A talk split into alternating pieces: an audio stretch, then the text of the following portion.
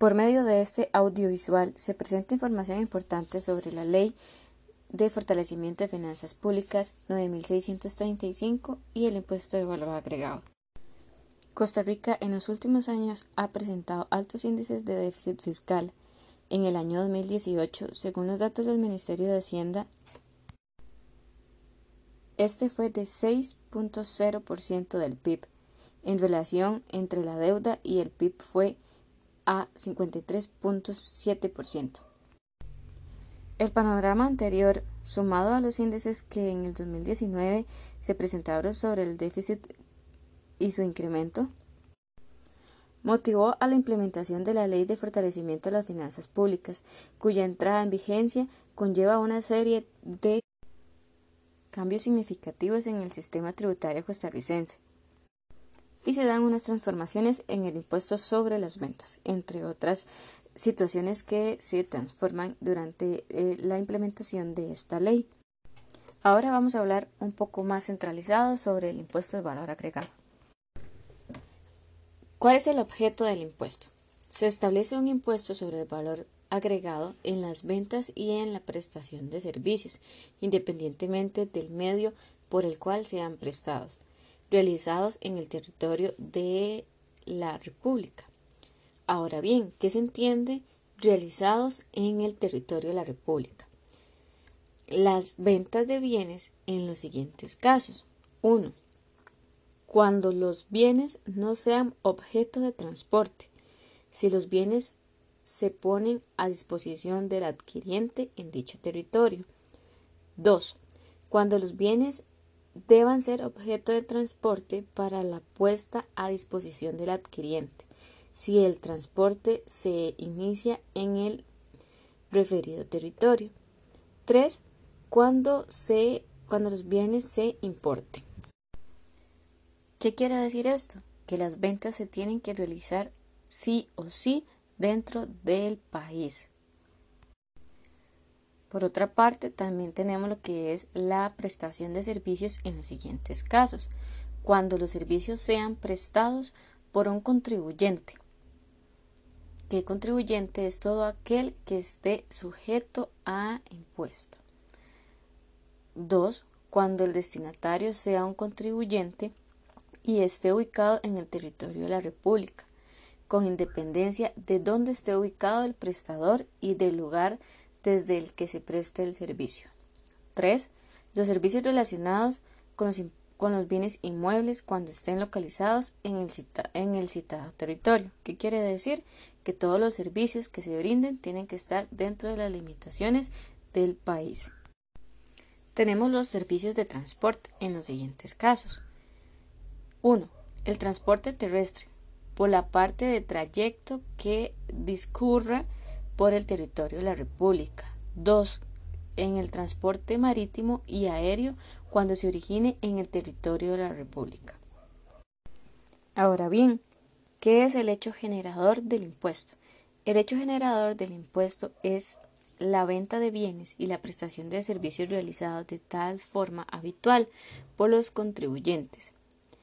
Para los efectos de esta ley, por habitualidad, se, debe entender la actividad que, a, la que, a la cual se dedica una persona o una empresa con ánimo mercantil de forma pública, continua o frecuente. ¿Qué entendemos por venta de bienes? Bueno, la venta de bienes es la transferencia del dominio de bienes, la importación o internación de bienes en el territorio costarricense con independencia de la habitualidad de la actividad del contribuyente. También está lo que son las ventas en consignación. Tenemos también lo que es el arrendamiento de bienes con opción de compra. Tenemos el retiro de bienes para uso o consumo personal del contribuyente o transferencias sin contraprestación a terceros. Tenemos el suministro de productos informáticos, soporte físico o, o algún tipo de soporte en alguna plataforma digital. También tenemos cualquier otro acto que involucre o tenga por fin último la transferencia del dominio de bien o de un ser de bien independientemente de la naturaleza jurídica de ésta. ¿Qué entendemos por prestación de servicios? Es toda aquella operación que no tenga la consideración de transferencias o importación de bienes. Entre otros tendrán la consideración de prestación de servicios los siguientes. 1. Los que se deriven de contratos de agencia de venta en exclusiva o de convenios de distribución de bienes en el territorio para la aplicación del impuesto. 2 la transmisión de los derechos de llave. 3. El uso personal o para fines ajenos a la actividad de servicio, así como las demás operaciones que se puedan efectuar a título gratuito, incluida la transmisión de derechos.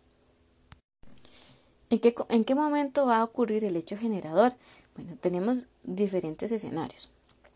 Uno, en la venta de bienes es en el momento en que se da la, se hace, se realiza la facturación o se da la entrega de la venta.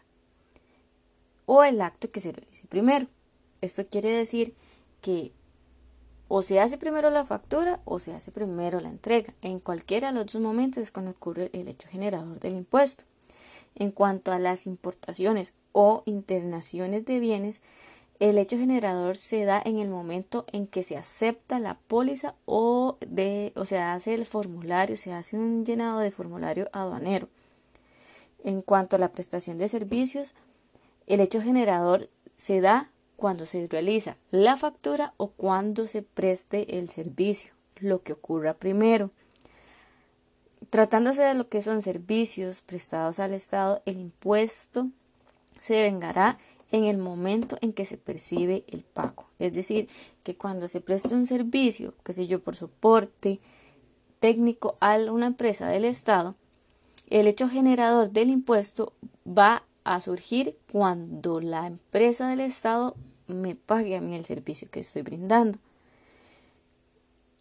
Se da también lo que es el autoconsumo de bienes, este, este se da cuando, en la, fecha en la que el bien se retira de la empresa. En las importaciones o internaciones de bienes intangibles y servicios puestos a disposición del consumidor final, se da en el momento en que se origine el pago, la factura o la prestación o entrega, cualquiera de los actos que se realice primero.